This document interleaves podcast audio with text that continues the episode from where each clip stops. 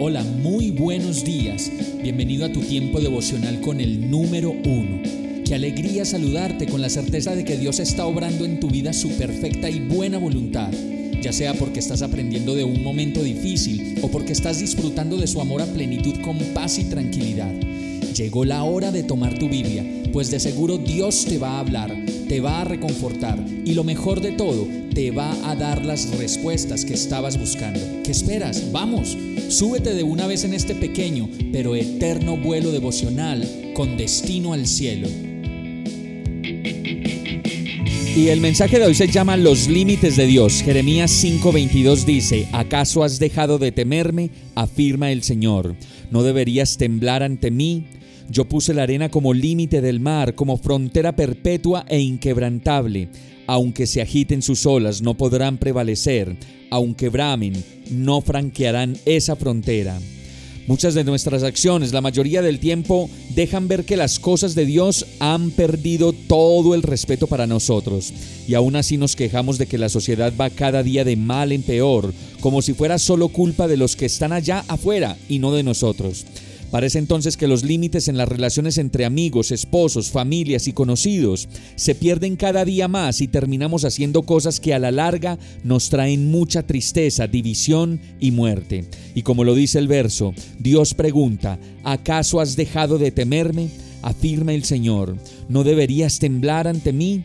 Yo puse la arena como límite del mar, como frontera perpetua e infranqueable y entonces nos quejamos de cosas que no logramos hacer y ahí sí increpamos a Dios. ¿Por qué, Señor? ¿Por qué? Y no nos damos cuenta que esos límites de los que habla su palabra no son más que protección para nosotros en muchas cosas de la vida. De aquí no puedes pasar ni te dejaré hacerlo, dice el Señor, pues si la pasas, seguro te vas a perder y podemos patalear, pelear y refunfuñar, pero como lo dice el verso, aunque se agiten sus olas, no podrán prevalecer, aunque bramen, no franquearán esa frontera. Más allá de nuestra pataleta, la voluntad de Dios no la podemos cambiar, ni torcer, ni mucho menos chantajear, porque aunque se agiten las olas y aunque bramen sus aguas, no podrán prevalecer ni podremos franquear las fronteras de Dios. Vamos a orar. Perdón, Señor, qué obstinado y terco soy. Y la verdad es que cuando lo tengo todo parece como que quiero más y sin importar, quiero transgredir tus fronteras y límites y querer ser mi propio Dios.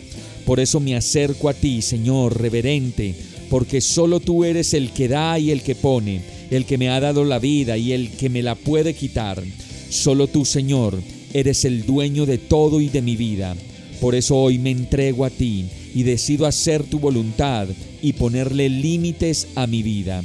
Y todo esto te lo pido a ti, agradecido, confiado y seguro de que tú estás obrando tu perfecta voluntad en mi vida. En el nombre de Jesús. Amén. Hemos llegado al final de este tiempo con el número uno no te detengas, sigue meditando durante todo tu día en Dios, descansa en Él, suelta los remos y déjate llevar por el viento suave y apacible de su Santo Espíritu. Solo compártelo con quien lo necesite y ames. Hoy, de la mano de Dios, todo será un gran día. Para más información visita nuestra página www.iglesiabierta.com o llámanos al 313-334-0116. Oramos y rogamos para que cada día te enamores más de Dios y para que no pares de pasar todo tu tiempo con el número uno